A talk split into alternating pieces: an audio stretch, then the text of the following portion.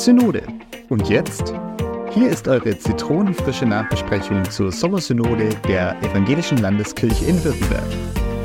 Mit eurem Gastgeber Daniel Feist. Viel Spaß!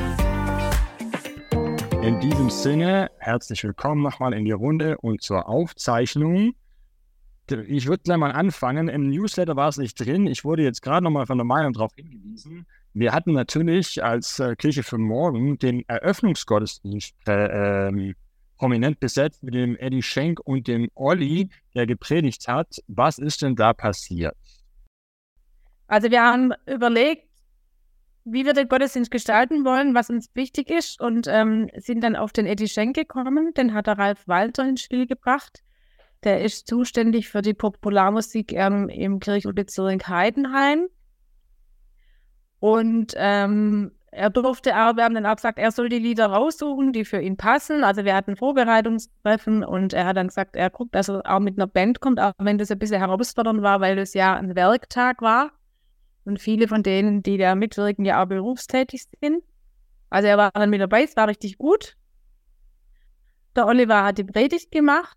Da ging es um den Jeremia-Text und ähm, um das Ich bin zu jung und welche Gründe man eben hat, auch zu sagen, ich engagiere mich nicht. Mhm. Wir haben uns den Gottesdienst auch aufgeteilt. Also den Anfang habe ich gemacht, dann kam ähm, die Schriftlesung mit dem Kai Münzing, dann kam der Oliver und am Schluss hat der Götzkanzleiter noch den Abschluss gemacht. Und da sind ja immer in den Fürbittengebeten aus Synodale von den anderen Gesprächskreisen mit eingebunden. Und wir haben uns auch überlegt, was denn nun ein guter Opferzweck wäre. Und sind dann drauf gekommen auf S3, also Sound Spirit Stuttgart. Das ist quasi ein Projekt, das das Jugendwerk gemeinsam mit der Evangelischen Jugend Stuttgart und der Kesselkirche gemeinsam verantwortet, wo man sagt, es leben junge Leute, die sich für Musik interessieren, zusammen in einer WG und machen gemeinsam Musik und ähm, touren quasi so durchs Land und schauen, wo sie äh, ähm, Jugendgottesdienste mitgestalten. Mhm. Also das war der Opferzweck, wo wir auch gesagt haben, das macht sehr Sinn, weil Musik natürlich schon sehr was Verbindendes ist und auch viele junge Leute auf musikalische Elemente ja aufspringen und man sie dadurch gewinnen kann und auch ähm, Evangelium weitergeben kann.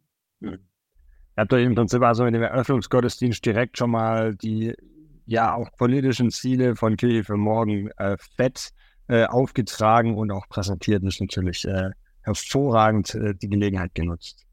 Also vielleicht kann man da noch ergänzen, zur Erklärung, dass ähm, die Verantwortung für die Eröffnungsgottesdienste, die rotiert eben so durch die Gesprächsweise. Mhm. Und äh, jeder Gesprächskreis, ja, gibt halt dem Gottesdienst auch so sein Profil, sage ich mal. Und ähm, das ist tatsächlich immer auch so ein bisschen Gratwanderung, inwieweit man das dann politisch auflädt mhm. und inwieweit es einfach auch ein Gottesdienst ist.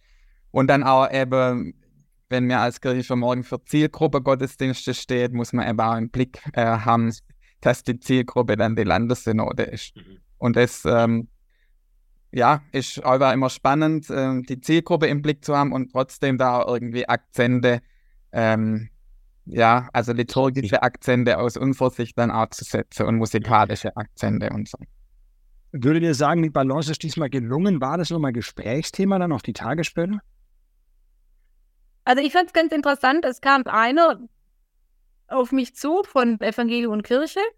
Ich würde mal sagen, einer, der, den ich sonst eher ein bisschen als Verhalten erlebe und der sonst sehr liturgisch unterwegs ist, der sich sehr bedankt hat für den Gottesdienst und gesagt hat, mhm. Bubble Blessing, der war richtig schön, das hat mir sehr gefallen, wo ich dachte habe, wie? Also es hat mich wirklich, wirklich sehr gefreut und auch ein bisschen gewundert. Aber ich habe dann gedacht, naja, wenn er das so sagt, dann ist das ein großes Kompliment. Mhm, spannend. Ist ja immer die große Frage, so, ne? was, was verändert dann letztendlich eigentlich Haltung von Menschen oder, oder Kultur, dass Menschen sich dann irgendwie auch für was begeistern können und dann vielleicht sogar jetzt ja im Synod-Beispiel was abschließen, äh, abstimmen oder entsprechend da irgendwo auch mitgehen. Wer weiß, vielleicht war es so ein heiliger Moment auch von so einem Eröffnungsgottesdienst. Vielen Dank für eure Eindrücke. Also ich damit, ich lege nur zu, ja was ich sehr heilig fand und was mich sehr angerührt hat, war einfach die Beteiligungsform dieser jungen Leute bei ihrer Band. Äh, es war sehr stimmig und, und, und sehr authentisch, eine tolle Sendung, die einfach das Herz angerührt hat. Und das war jetzt nicht aufgesetzt, sondern das war toll. und vor allem diese Popkantorarbeit, die wir ja teilweise finanzieren mit synodalen Mitteln, äh, das konnte man da sehr gut nachvollziehen. Und Ach cool. für mich war das wirklich ein, ein Gottesdienst der Zukunft. Alte, neue Elemente gut gemischt und einfach stimmig beieinander. Es hat mich sehr gefreut, dass das so geklappt hat. Also noch ein, eins zum Schluss. Also der Michael Grimmer war da und hat das Ja. S3-Projekt vorgestellt, zusammen mit einer, die, glaube gerade die FSJ dort macht, nee. die dann auch noch gleich zum Schluss gesagt hat, ja, also sie hat vor, Theologie zu studieren und ähm, hat damit natürlich auch nochmal deutlich gemacht, dass ihr das wichtig ist. Und das fand ich so als Statement zum Schluss schon auch nochmal gut. Also die haben das im Dialog gemeinsam präsentiert. vom Eröffnungsgottesdienst äh, direkt hin äh, in, die, in das Nitty-Gritty der Synode selber. Das ja, wie gesagt, heute, also bei der Sommersynode jetzt auch wirklich sehr im Detail lag, die Dinge. Ähm, und ich orientiere mich da so ein bisschen am Newsletter und an den Überschriften und freue mich, wenn ihr uns da nochmal mehr mit reinnimmt. Es gab einen Antrag des OKRs zur Reduzierung der Synodalsitze. Da ging es um Zusammenlegung von Kirchenkreisen äh, und, und so weiter und so fort. Nehmt uns da mal ein bisschen äh, mit rein. Was war da Thema überhaupt? Also worum ging es denn überhaupt? Also das Grundanliegen dieser, dieser Gesetzesänderung ist eigentlich die Neuordnung der Wahlkreise für die Kirchewahl. Also ist ja jetzt äh, sind es noch zweieinhalb Jahre oder sowas bis zur nächsten Kirchewahl. Jetzt müssen wir einfach an das Wahlgesetz gehen. Das ist eigentlich auch ein ganz üblicher Vorgang halt, dass man irgendwie so nach der Mitte der Legislatur dann nochmal zusammenträgt, was ist in der letzten Wahl gut gelaufen, was schlecht, was muss man auch am, am Gesetz nochmal verändern. Und in dem Zusammenhang ähm, ist jetzt schon länger im synodalen Prozess so das Thema, wie gehen wir mit den Wahlkreisen um. Ursprünglich natürlich einfach rührt es auch daher, dass einige Kirchenbezirke fusioniert haben und oder zumindest oder gerade auch auf dem Weg sind zu fusionieren und es da einfach dann Verschiebungen gibt ähm, in die Wahlkreise. Also bei mir zum Beispiel Basicheim, Brackenheim, Brackenheim fusioniert mit Heilbronn, geht äh, praktisch in eine ganz andere Richtung, wie Basicheim ist äh, nach Ludwigsburg orientiert eher. Ähm, und da geht dann einfach ein Bruch durch meinen Wahlkreis und es ist klar, an solche Stellen muss man einfach Veränderungen vornehmen und dann war eben, oder ist jetzt der Vorschlag vom Oberkirchenrat, was die eingebracht haben, dass man eben gleich eine größere Reform macht und dann auch äh, nachhaltig da äh, Dinge in den Blick nimmt. Und ähm, ja, also da ist einfach der Versuch, dass man eben größere Bezüge, die es jetzt schon gibt, ähm, oft äh, hängt das auch mit Landkreisgrenzen dann zusammen, dass man die jetzt auch in die Wahlkreise fasst. Also ich mache nochmal ein konkretes Beispiel. Wir hier im Landkreis Ludwigsburg haben eben äh, schon verschiedene Verbände, also zum Beispiel ein Diakonieverband mit, mit den Kirchenbezirken, die im Landkreis hier sind. Und an solche Strukturen, die es schon gibt, äh, versucht man sich da auch ein bisschen zu orientieren. Mhm. Oder was gehört alles zur äh, Verwaltungsstelle, jetzt Regionalverwaltung. Mhm. Ähm, und ja, da ist eben die Reduktion dann auf wahrscheinlich 15 Wahlkreise angedacht. Ähm, was jetzt im Vorfeld schon für ordentlich Diskussionen dann gesorgt hat oder auch jetzt in der Synode natürlich, ähm, so riesige Gebiete ist die Frage, wie kann man das schaffen dann als Synodaler. Äh, die Nähe zur Basis ist natürlich schwieriger herzustellen und Mhm. ähm, ja, aber grundsätzlich leuchtet es natürlich schon auch ein, ähm, ja, also ob es dann auch gezwungen natürlich durch die Fusionen da was zu machen und es Mhm. leuchtet dann auch ein, äh, größere Bezüge Ja, also wenn ich jetzt, sage ich mal, bin jetzt auch nicht so mittendrin, aber relativ, ja, da die Überschrift lest, dann macht das für mich schon Sinn, ja. Also wir haben immer weniger Kirchenmitglieder. Ähm, warum sollten wir für immer weniger Menschen, die sich in Kirche identifizieren, immer noch die gleiche Anzahl von Synodalen haben und die angesprochenen Fusionen, die ja innerkirchlich jetzt, sage ich mal, stattfinden, sowieso da sind, äh, die nicht, also warum die nicht auch berücksichtigen. Also mir fehlt da, glaube ich, auch noch so ein bisschen die, der Schritt zu, okay, ist das nicht eigentlich möglich, auch ein logischer Schritt, aber wie kann Ja, das wobei- funktionieren? Also das sind jetzt zwei Paar Stiefel. Also ich habe jetzt nur Mhm. über die Wahlkreise gesprochen, über die neue Ordnung der Wahlkreise und ähm, die Reduzierung auf, also die Verkleinerung der Synode praktisch, das ähm, will definitiv der Oberkirchenrat einbringen, aber da ist in der Synode schon noch viel Redebedarf. Also wir sind offen dafür, das zu diskutieren, aber sehen im Moment eigentlich nicht wirklich äh, der Notwendigkeit, auch irgendwie, ich würde fast sagen, wir sehen sogar nicht mal die Möglichkeit, das zu machen, weil durch die Reduktion der Wahlkreise werde die Fläche mäßig einfach so groß, dass wir einfach gesagt haben, wir können das nicht in einem Schritt jetzt vollziehen, weil wir brauchen die Anzahl der Synodale dann auch vor Ort, um das überhaupt irgendwie abdecken zu können. Und ein anderes Argument ist, dass wir einfach ein ehrenamtliches Gremium sind und mir findet, am Ehrenamt jetzt zu sparen, ist eigentlich mhm. die an der falschen Stelle dann auch gespart. Also ich meine, ist mhm. logisch, wir können gucken, dass wir weniger Sitzungstage haben, dass wir äh, an, an solche Dinge auch äh, sparen. Aber gerade in einer Kirche, die im Wandel ist, braucht es, denke ich, schon auch äh, Menschen an der Basis und von der Basis in den Gremien, auch in der Landessynode. Ähm, der Bernd hat es im Statement dann ganz gut auch nochmal auf den Punkt gebracht, dass wir schon der Meinung sind, dass so wie unser württembergische Synode und unser ja, als Parlament auch strukturiert ist, dass wir da schon auch die Manpower brauchen, weil sonst eben die Synode auch an Macht und Einfluss verliert. Also das finde ich ein ganz wichtiger mhm. Punkt. Also die Machtverschiebung, finde ich, äh, wäre nicht gut, weil wir sind einfach auch ein gewähltes Gremium von Ehrenamtlichen. Und ich finde, es ist auch gut, dass ähm, die Synode sich da deutlich positioniert und auch dazu bekennt. Und deswegen finde ich auch wichtig, dass man das beibehält. Götz, ich würde dich noch kurz dazu reinschalten. Genau. Also ich habe zwei Aspekte. Ich habe mich nochmal jetzt auch während der Synodaltagung äh, mit der Erweiterung der Wahlkreise oder der Vergrößerung beschäftigt. Und bei mir sind schon drei Kirchenbezirke, oder jetzt Kalfnagel und Neuenburg und dann zusätzlich wäre Freudenstadt geplant. Ich merke, in meiner Reflexion ist es ehrenamtlich eigentlich nicht mehr leistbar. Also Freudenstadt ist bei uns wirklich eine eineinhalb Stunden Reise ähm, da ist es unter enmarkigen Aspekten fast immer möglich, so einen riesen Flächenwahlkreis äh, zu bedienen. Würde in der Konsequenz für mich heißen, äh, dass es noch mehr Amtskirche und noch mehr Funktionärskirche wird, mhm. weil das Ehrenamtliche wahrscheinlich äh, auf Dauer nicht leistbar ist. Und das Zweite, äh, die Reduzierung auch von, von ehrenamtlichen Synodalen ist aus meiner Sicht ähm, nicht sinnvoll, weil das genau diesen Prozess auch be ja, befeuert. Wir brauchen eine gewisse Ehrenamtsgröße, damit wir auch ein Gegenüber sind zum Oberkirchenrat. Also die, die Zahl der Ehrenamtlichen passt gerade ganz gut. Äh, 90 Synodale, da sind ja schon ein Drittel Pfarrerinnen und Pfarrer mit dabei. Da sind auch die ganzen Laien, die ja auch noch in der Kirche angestellt sind dabei. Äh, das würde in der Konsequenz heißen, noch, wenig, noch weniger Ehrenamtliche. Und das würde für mich, glaube ich, das Kirchenbild verändern. Und ähm, so, das ist meine Konsequenz aus der Beschäftigung. Äh, ich tendiere da, das eher abzulehnen. Äh, mit aller Befürwortung, dass man äh, auch kleiner werden könnte. Also das wäre grundsätzlich so nachdenkbar.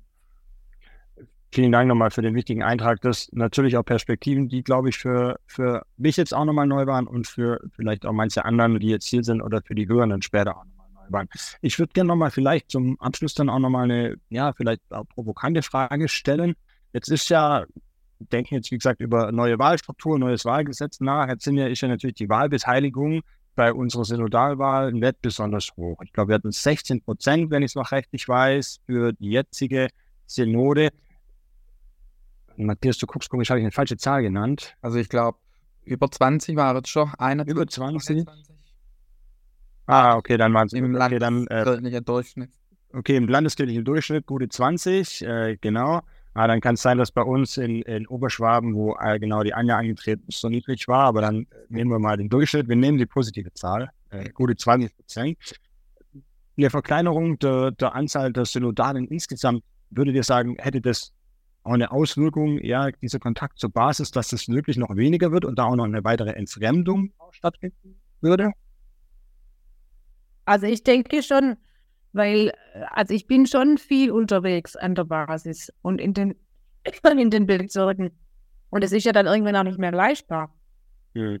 Also das eine und das andere ist auch, wir können ja die Ausschüsse da auch gar nicht mehr bedienen. Ja, also es geht mir aus, der Götz hat es gerade beschrieben. ähm, wie einfach die Vergrößerung der Fläche dann auch wirkt. Und wenn man eben mehr Synodale dann auch im Kirchenbezirk ist, kann man sich das halt auch besser aufteilen. Also kann man sagen, der eine Synodale deckt den KBA in, im einen Bezirk ab und der andere geht eben zum anderen, hält da Kontakt und so. Also das, deshalb war das jetzt auch so das Argument, also wir machen jetzt einen Schritt, erstmal einen Schritt und dann äh, gucken wir uns das andere nochmal an und machen nicht alles gleich gleichzeitig.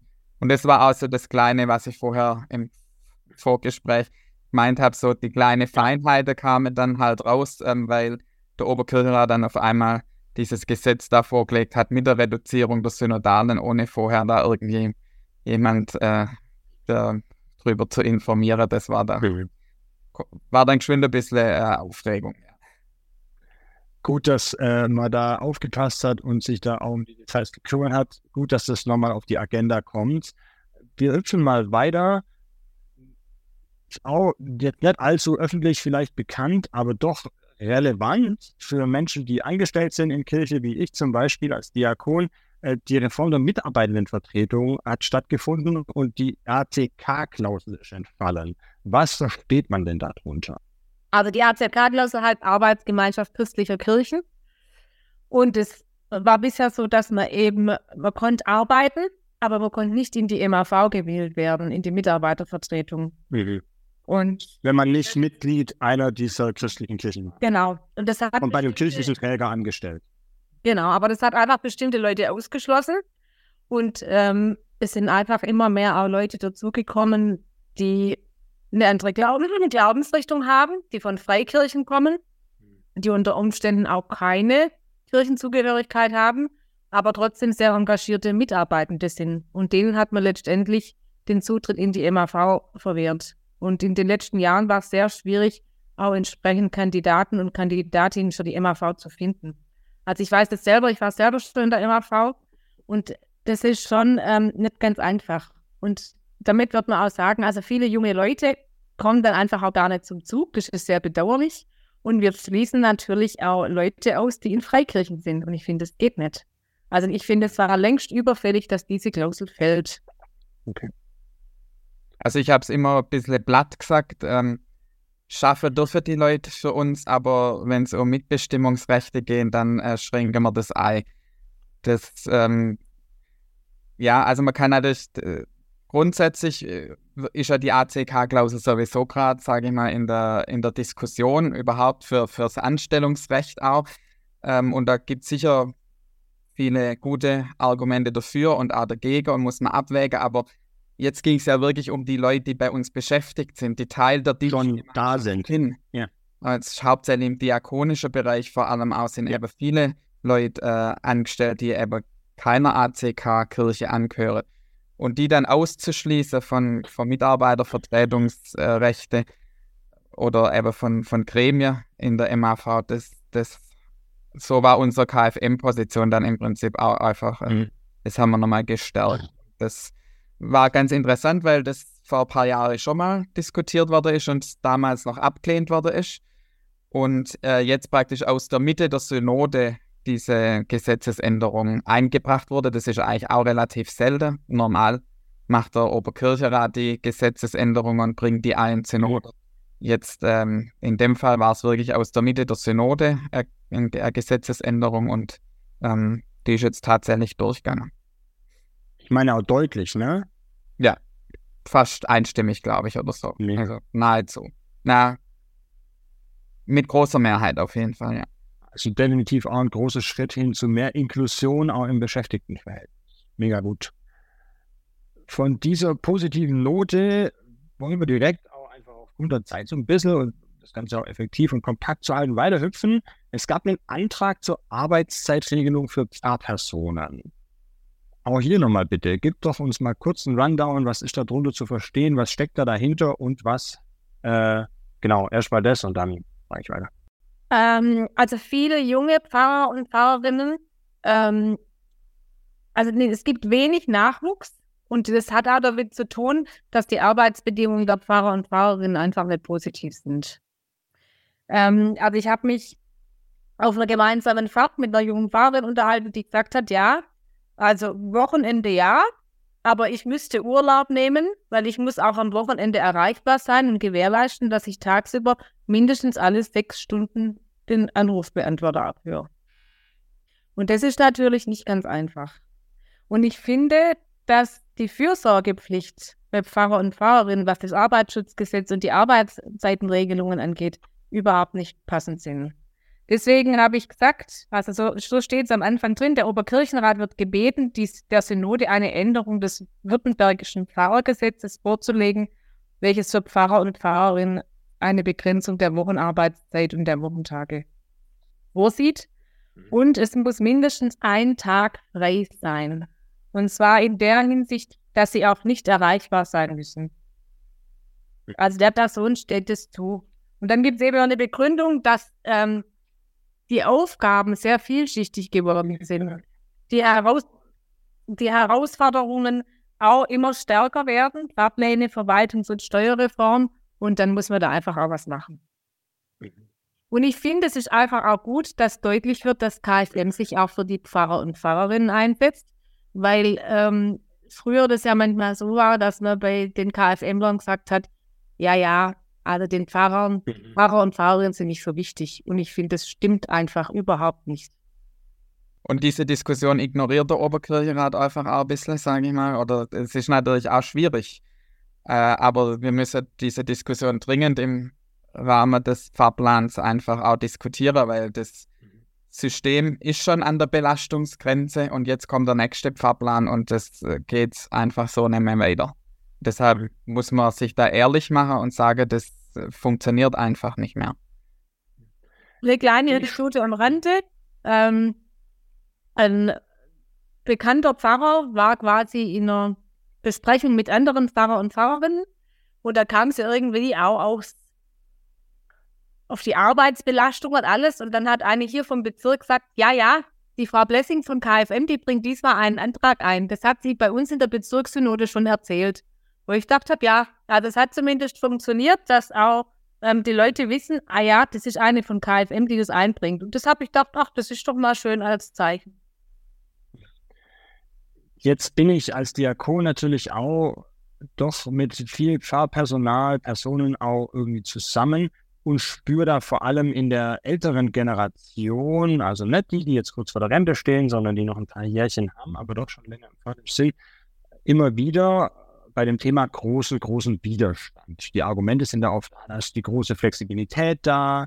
Man ist eben nicht nur eine Person, wie man irgendwie Kaufmann ist oder so, sondern das ist einfach ein Emotionsberuf und auch ein Identitätsberuf.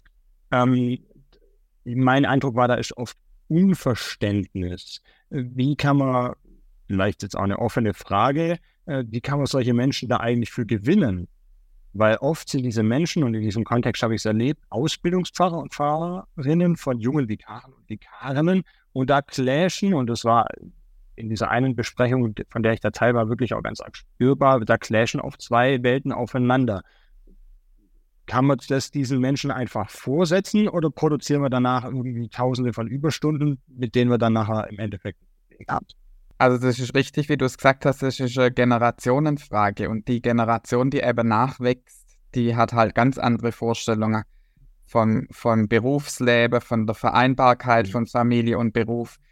Die, sage ich mal, Pfarrer wahrscheinlich in meiner Generation und dann vor allem noch drüber, die kennen nichts anderes. Also die sind ja auch schon so lange im Berufsleben, dass die sich das eben nicht vorstellen können, wie es auch anders geht. Aber ähm, ich glaube, wir tun gut daran, einfach die gesetzliche Regelungen, das ist unsere Aufgabe als Synode, einfach an der Stelle auch anders zu fassen, damit eben gerade Ausbildungspfarrer dann auch was an der Hand haben. Ich meine, im Prinzip müssen, im Moment müssen die so agieren und äh, im Moment gibt es eben kein Arbeitszeitenkonto für Pfarrerinnen und Pfarrer, aber ich glaube, dass wir das halt ganz dringend da auch einen, einen Wandel brauchen im Berufsbild und im, im Selbstverständnis weil die Generation, die nachwächst, einfach da vieles anders sieht. Also da geht es auch um, um Fragen nach dem Beamtenstatus. Auch da merkt man, dass junge Pfarrerinnen und Pfarrer das oft gar nicht mehr wollen äh, für sich äh, Beamtenstatus, weil sie sagen, sie wollen eigentlich viel freier auch sein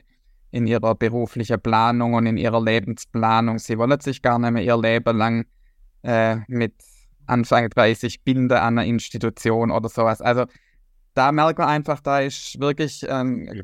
in der neuen Generation einfach auch ein Wandel da und äh, dem, äh, ja, da sehen wir schon als unsere Aufgabe, eben das auch an, hier Anpassungen dann vorzunehmen. Also auf der Synode kam einer von den Pfarrer auf mich zu. Ähm, der ist, würde ich sagen, zwischen 67, äh, zwischen 57 und äh, 60, der gesagt hat, Marion, das finde ich mal richtig gut. Weil ich als auch als älterer Pfarrer, ich hätte auch gern geregelte Arbeitszeit. Da habe ich gedacht, okay, weil das ist scheinbar nicht nur so, dass es die Junge so geht. Es gibt auch welche von den Älteren, die vielleicht auch schon lange andere Lebensentwürfe leben, der gesagt hat, das wäre für mich und meine Partnerin, wo wir uns ähm, auch schon Pfarrstellen geteilt haben, einfach sehr mhm. richtig gewesen.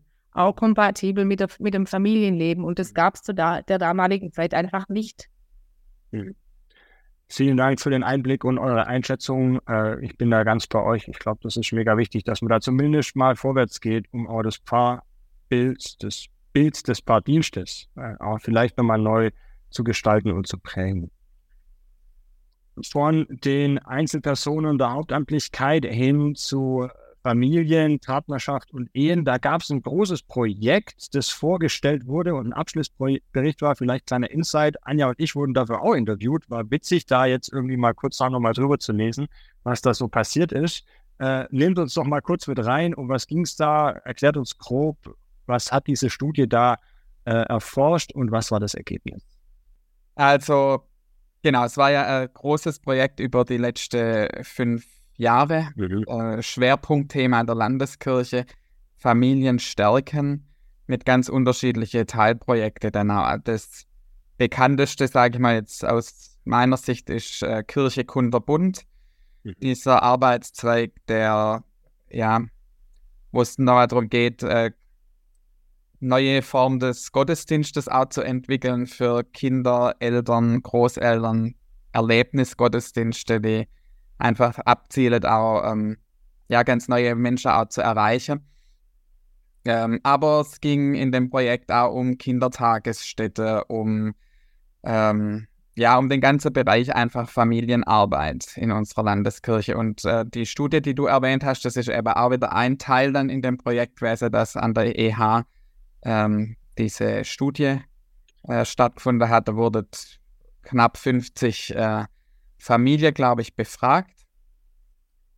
Ja, was für mich eigentlich am krassesten war, äh, was an der Studie so rausgekommen ist, äh, was ich auch nochmal im Statement äh, eingebracht habe, dass auf der einen Seite klar ist, ähm, Familie oder gerade ähm, Paare in der Familiengründungsphase haben ein großes Interesse an spirituelle Themen, an äh, ja, Frage nach, äh, wie gestalte ich jetzt, äh, wie gestalte ich Glaube, wie äh, mit meinen Kindern, was für Stellenwert hat Religion in unserer Familie und so. Da ist eine große Sehnsucht da und, und sind viele Fragen da und gleichzeitig sagen sie aber, äh, Glaube ohne Kirche ist möglich. Also irgendwie die Erwartungen an, sind da nicht unbedingt an Kirche geknüpft oder ähm, das, das fand ich jetzt irgendwie ziemlich äh, krass oder hat mich sehr nachdenklich gestimmt, dass, äh, dass auf der einen Seite da eigentlich ein Bedarf ist, aber die Menschen das eigentlich gar nicht so bei uns suchen oder vielleicht nicht von uns erwartet. Was, was halt große Themen waren, was Menschen von oder Familie von Kirche erwartet, waren ganz alltägliche Sachen, also Betreuungsangebote zum Beispiel. Das war ein ganz großes Thema für Familie.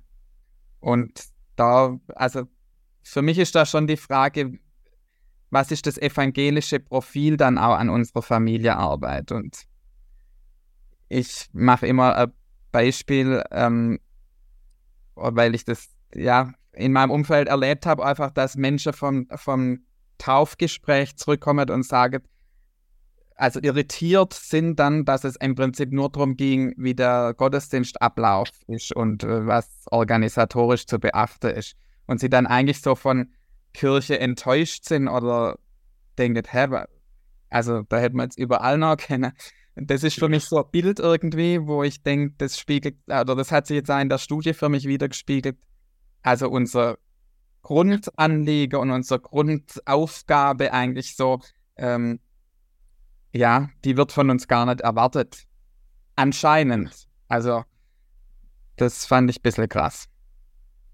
Also, also das finde ich echt faszinierend. Also, wir haben nicht nur jetzt wirklich auch eine Entfremdung, die irgendwie voranschreitet, sondern die schon so weit, dass eigentlich die Menschen, die mit einem Anliegen zu uns kommen, nicht mehr von uns erwarten, dass wir eigentlich unseren Job machen.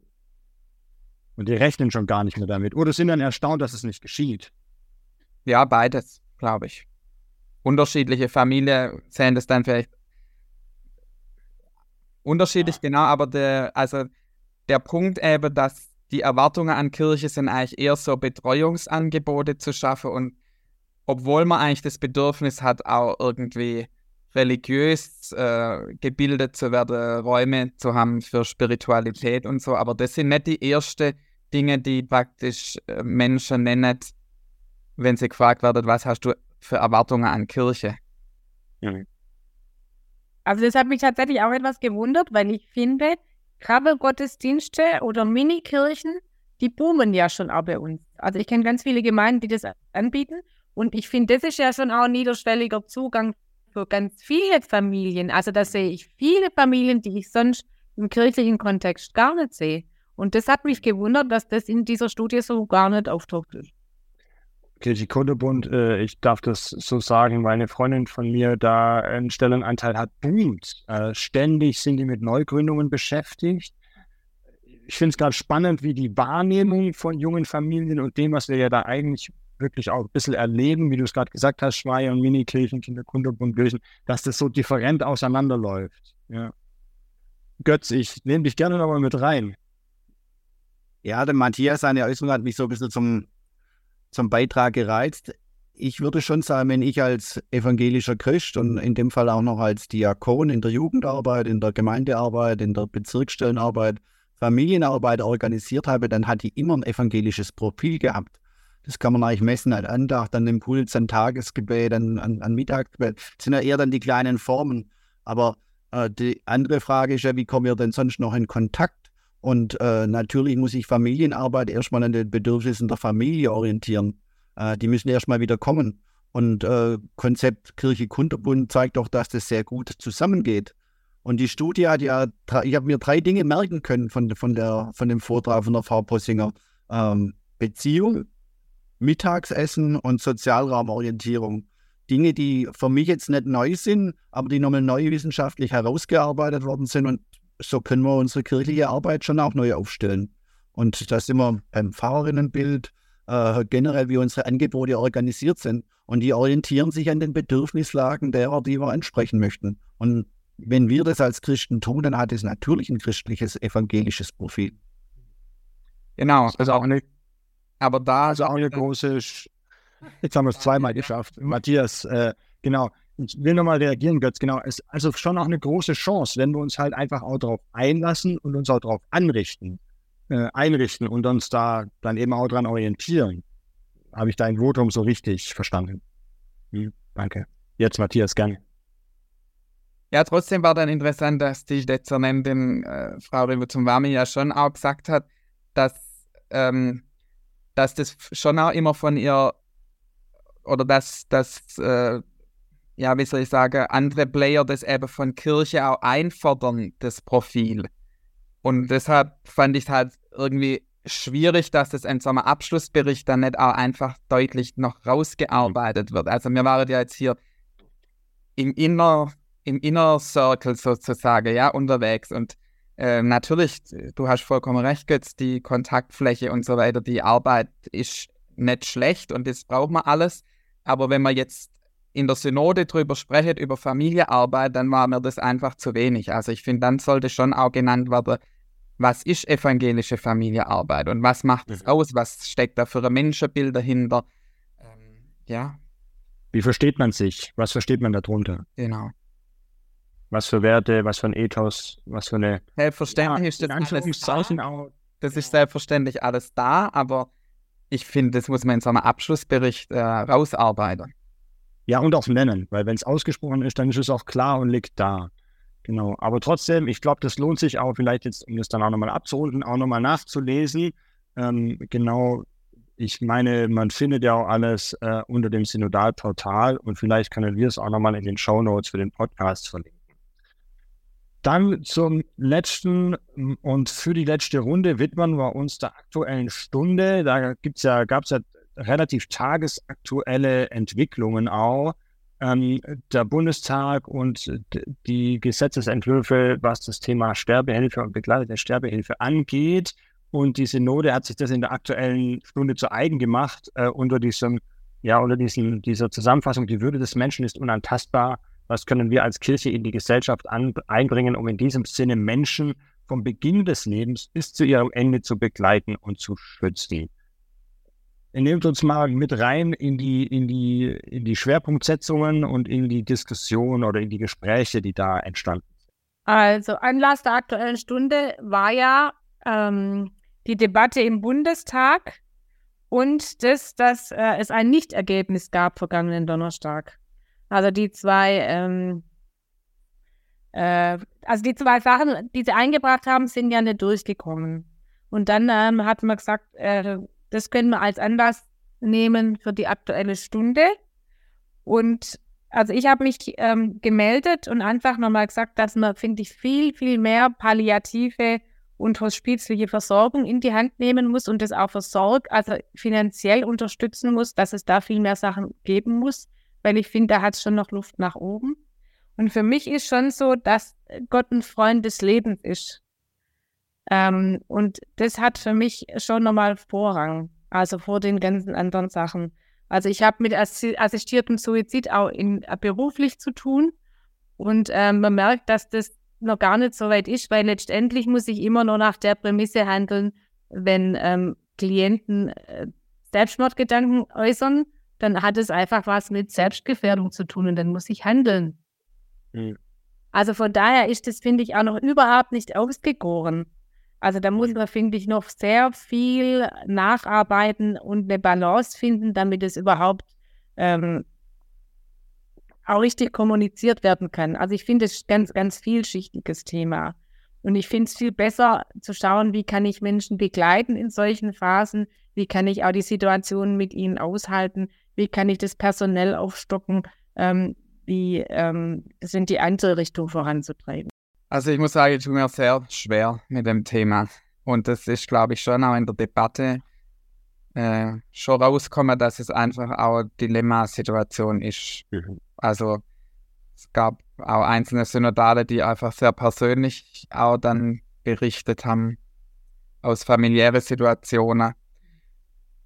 Ähm, ja, auch für mich war eindrücklich ein Statement äh, von jemand, der einfach berichtet hat, äh, wie auch Palliativmedizin an ihre Grenze kommt und wie schrecklich das dann ist und äh, ja, das war für mich schon irgendwie sehr beeindruckend, weil ich halt auch schon immer finde, wenn man selber nicht an dem Punkt dann irgendwann auch ist, ähm, also mit schnelle, fromme Antworten auf jeden Fall kommt man nicht weiter. Und ich glaube, das ist schon in der Debatte auch klar geworden, dass, dass es halt, ja, eine total schwierige, schwierige Entscheidung letztlich ist. Und klar, wir als Christen schon ähm, das einbringen ähm, in die Diskussion, dass, dass wir fürs Leben sind und, und für, eine, für eine gute Begleitung.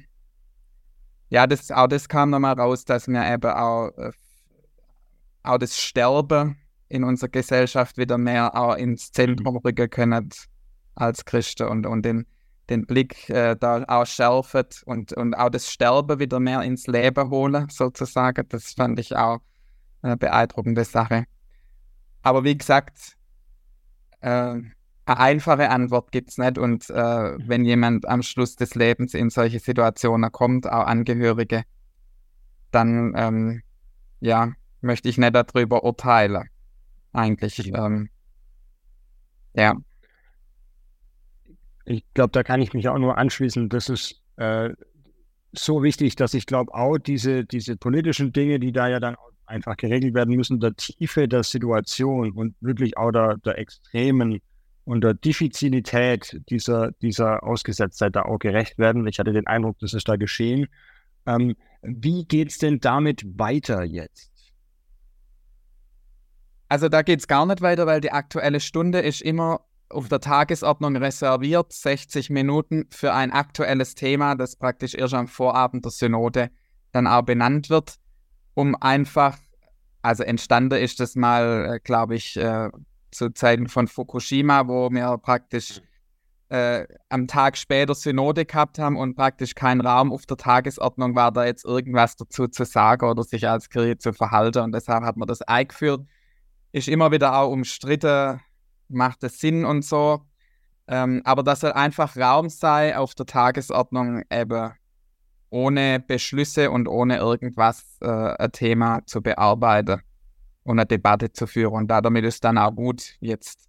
Wir haben uns ja, also als Landeskirche äh, hat sich ja der Landesbischof Gohl dazu geäußert zu der Thematik. Es gibt Stellungnahme von der EKD und so weiter. Also mir war da jetzt nicht irgendwie herausgefordert, irgendwas mhm. Papier zu bringen. Danke nochmal für die Erklärung, auch was das Format Aktuelle Stunde angeht. Bernd, ich würde dich noch gern mit reinnehmen, um das dann auch noch abzurunden und dann äh, gehen wir einen Schritt weiter. Nur noch mal ganz kurz dieser Hinweis: Es gibt tatsächlich von der EKD, wen jetzt, äh, wer jetzt da neugierig geworden ist zu diesem Thema, hm. eine Stellungnahme des Rates der EKD im Vorfeld der Entscheidung des Bundestages. Und da gibt es quasi insgesamt sechs Punkte, wo sehr differenziert in Thesen, thesenhaft äh, genau das, äh, was wir jetzt eigentlich gesagt haben, auch äh, gesagt wird, ähm, dass es ein sehr schwieriges Thema ist, dass man in der Einzelfall schauen muss. Aber dass es auch letztlich so ist, wenn ein Mensch tatsächlich äh, in, in, einer Situation ist, wo er denkt, er möchte sein Leben ähm, ein Ende setzen, dass wir das auch respektieren und die, äh, versuche dann auch diesen Menschen da nicht abzulehnen, sondern ihn auch in dieser Situation zu begleiten. Aber es gibt mhm. da keine allgemeine Regel, die man aufstellen könnte, sondern es ist immer die persönliche Beziehung, der persönliche Einzelfall, dass man wirklich die Einzelsituation sieht, die unter Umständen so dramatisch sein kann und äh, die Schmerzen so groß und so weiter. Wir wissen das selber. Es ist bekannt, dass auch in der Palliativmedizin ähm, äh, Schmerzen gibt, die nicht äh, durch Schmerzmittel gestillt werden können. Das ist einfach äh, quasi nicht möglich. Ähm, und äh, da gibt es Grenzsituationen, aber das irgendwie in ein Gesetz zu gießen, das ist gar nicht so einfach, sondern es geht eigentlich vielmehr darum, immer den einzelnen Menschen zu sehen und ihn zu begleiten und mit ihm Wege zu finden, wie man praktisch, äh, die man praktisch mit ihm gehen kann. Das ist der einzige Weg und das wird manchmal zu kurz betrachtet, wenn man dann nur einfach sagt, da wird irgendein Mittel verschrieben äh, und dann kann jemand sich das Leben nehmen und der Mensch wird eigentlich in seiner Einsamkeit alleine gelassen. Oft ist das Problem der Einsamkeit das viel größere Problem. Ja. Vielen Dank dir, Bernd, nochmal. Genau, der David hat auch nochmal die Stellungnahme in den äh, Chat gepackt und wir werden sie für den Podcast auch nochmal in den Show Notes packen. Vielleicht auch die Stellungnahme vom Bischof Kohl. Vielen lieben Dank an der Stelle an dich, Marion, und an dich, Matthias, Bernd natürlich an dich und dem Götz, jetzt auch nicht mehr da seine Weise, für euer mit hineinnehmen, das Antworten und zur Verfügung stehen, was die Synode angeht. Das bedeutet auch, dass wir an dieser Stelle die Aufzeichnung beenden.